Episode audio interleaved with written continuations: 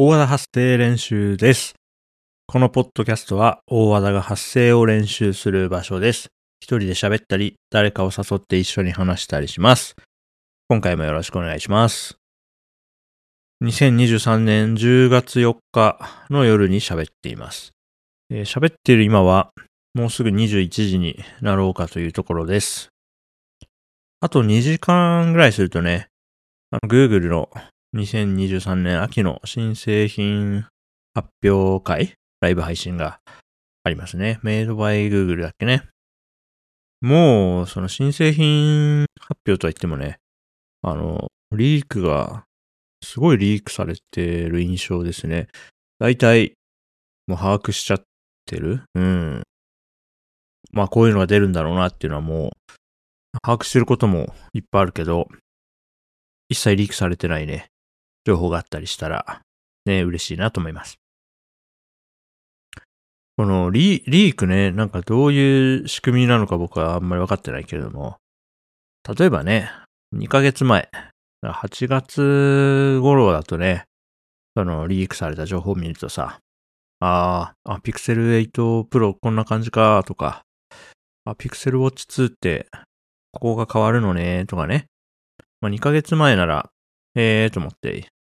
あの、目新しい情報としてね、まあ、喜んで見てたところもあるんだけれども、さすがにね、もう公式発表、今日ね、今日のもう1週間以内とかになってくるとさ、ピクセル8 Pro の〇〇が判明とかさ、ね、3日前とかにね、言われても、いやもうさすがに公式の発表あるからね、直前に、やってやったぞみたいな感じで、判明とか言われてもね、もうええてっていう気持ちがしてましたね。だから最近もう、ここ2週間ぐらいは、たまに流れてくるね、リーク情報みたいな記事のタイトルを見かけることあっても、もう全然見なくなってましたね。いやもう別に公式の発表を待ちますっていうモードで過ごしてました。明日のね、朝起きたら、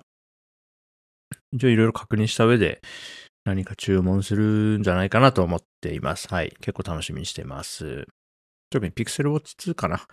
まあ、初代からね、こう、2世代目になるときって結構大幅にこう良くなることが多いかなと思うんで、Pixel Watch はあの気に入って使ってますけどね、やっぱりこう最初の機種ってこともあって、まだね、あの、伸びしろが多いカテゴリーなんで、まあ、2で、うん、結構良くなるんじゃないかなと期待します。はい。えー今日話したいのは、あの、僕の前では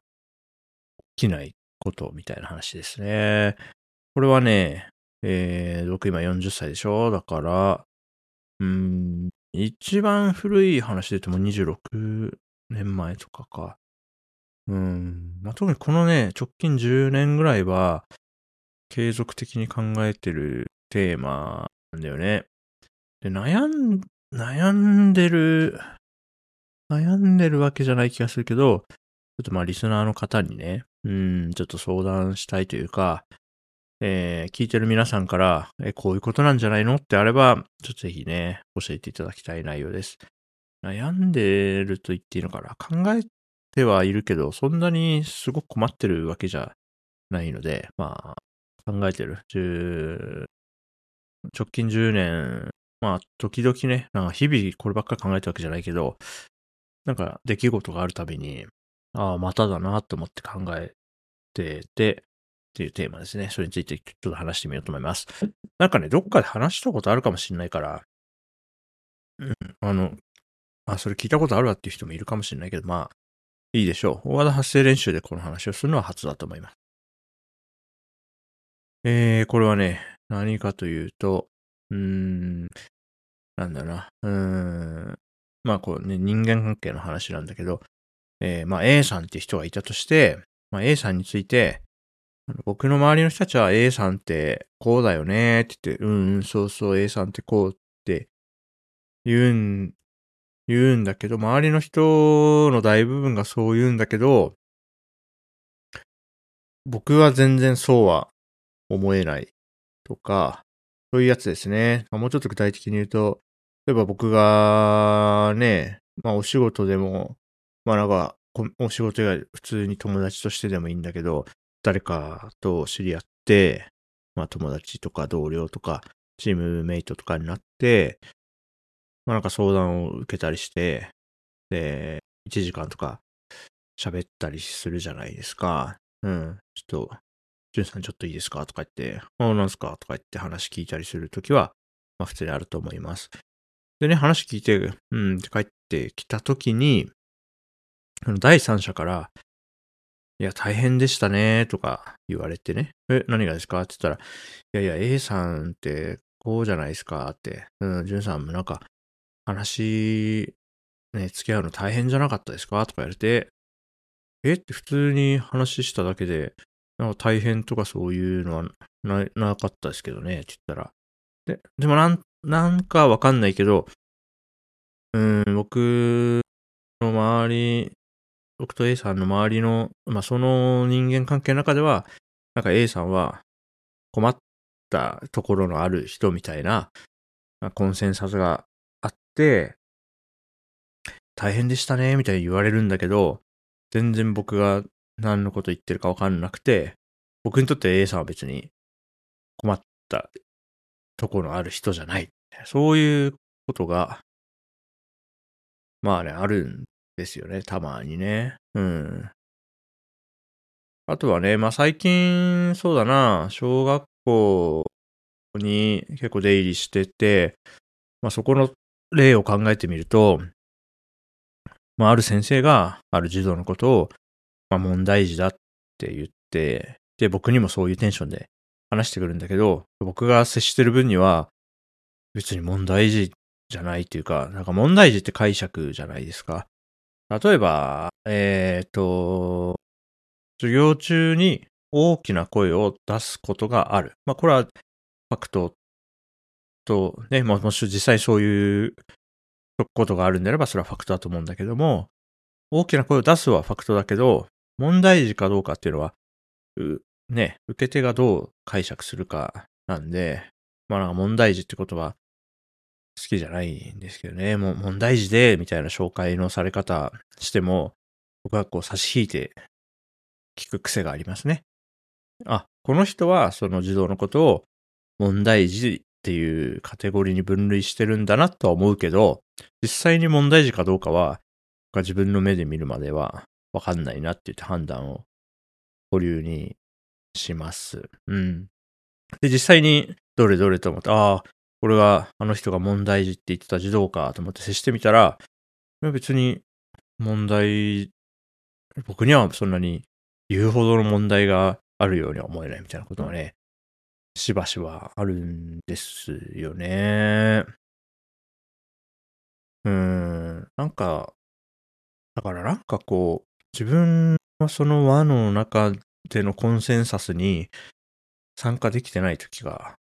あるんですよね。ちょいちょい、ちょいちょいあるんだよな学生の時で言うと、なんかね、6人ぐらいで、まあ、なんていうの？仲、仲良くしてるっていうんですかね。6人ぐらいで、まあ一緒に遊びに行ったりご飯行ったりするようなグループがあったんだけどもね、ある時ね。で、なんか、なんかの表紙に、その、その6人のグループのうち、僕以外の5人でやってるグループチャットがあるというか、まあちょっと言い方がむずいんだけど、まあとにかくその、そのグループの中の僕抜きの時に話す話題があるというかね、うん、そういうのがあるっていうのをたまたまなんか知った時があって、うん、あなんで僕がいない僕抜きのグループをわざわざまた別で作るのかなと思ったんだけど、まあどうやら、いや、純ちゃんはこういう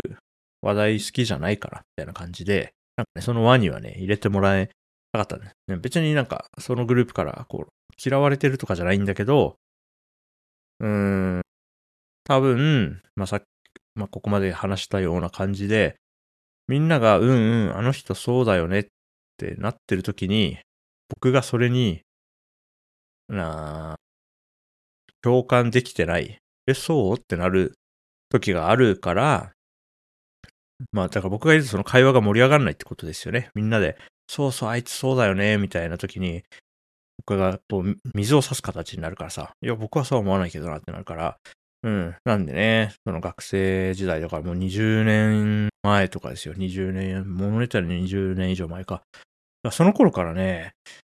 うん、なんかある小集団の中での、うん、人間の、あの人はこういう人みたいなラベルに、なんかうまくこう、共感、同調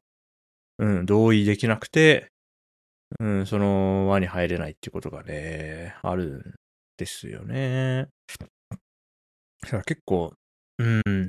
まあ小学校のは割と分かりやすいかな。問題児で、みたいな、ちょっとなんか、なんか困ったことあったら共有してくださいとか言われたり、大変でしょうとか言われたりするんだけど、いや僕の前ではその大変さが出ないんで、わかんないっすね、みたいな、なんかぼんやりしたことで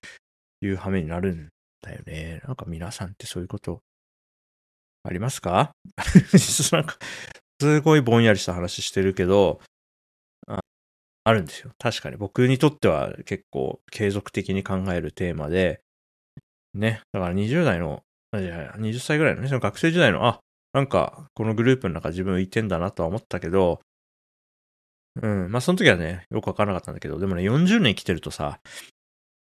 自分の身に繰り返し発生する出来事って、あ、これ偶然じゃないなっていう、自分に何かその要素があるんだなって、確信を強めていくことってあると思うんですよ。皆さんもありますか？ああ、また自分ってよくこれになるよなっていうのを、なんかね、多かれ少なかれそういうの皆さんあるんじゃないかなと思うんですけど、僕はね、40年生きてるとね、うん、あるんですよ。うん。あ、これはね、なんかい、いのか悪いのかも分かってなくて、ただ自分にはどうやそういうところがあるらしいっていうことは認知してるんだけれども、良いとも悪いとも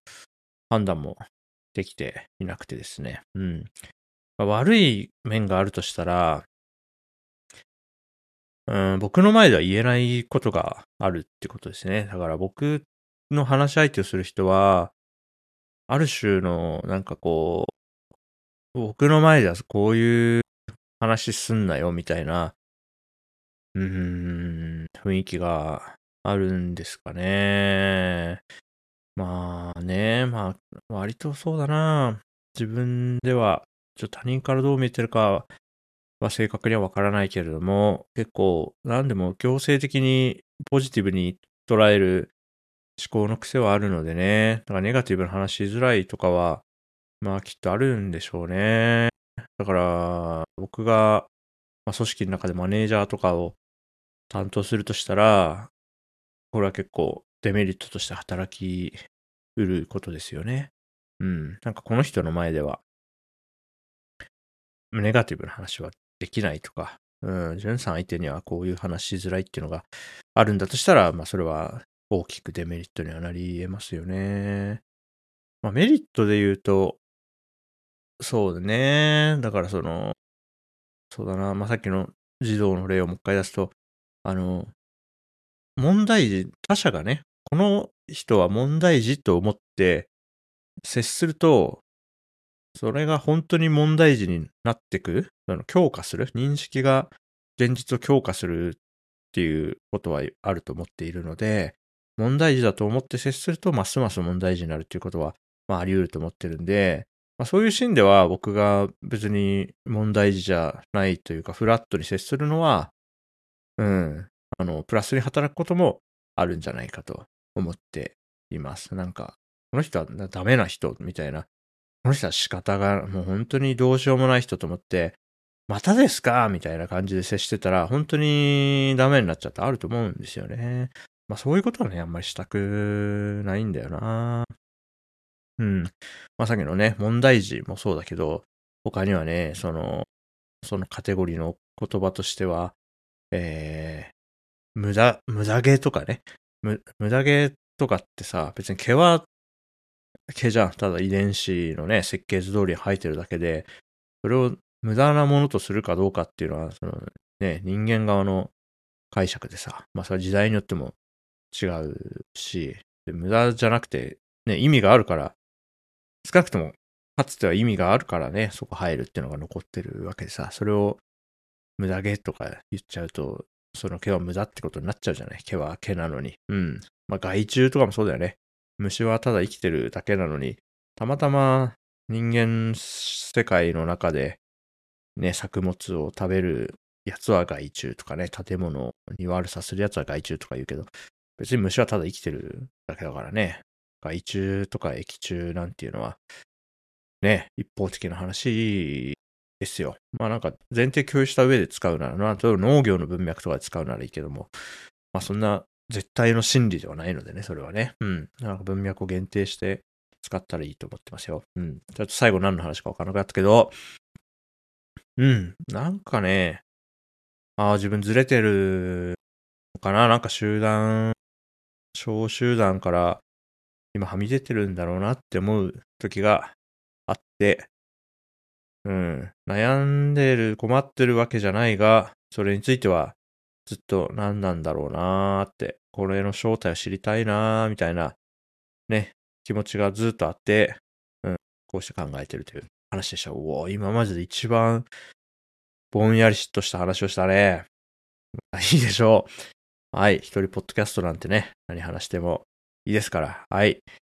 というわけで、ちょっとアイスを食べながら喋ってみたんですけどもね、あの、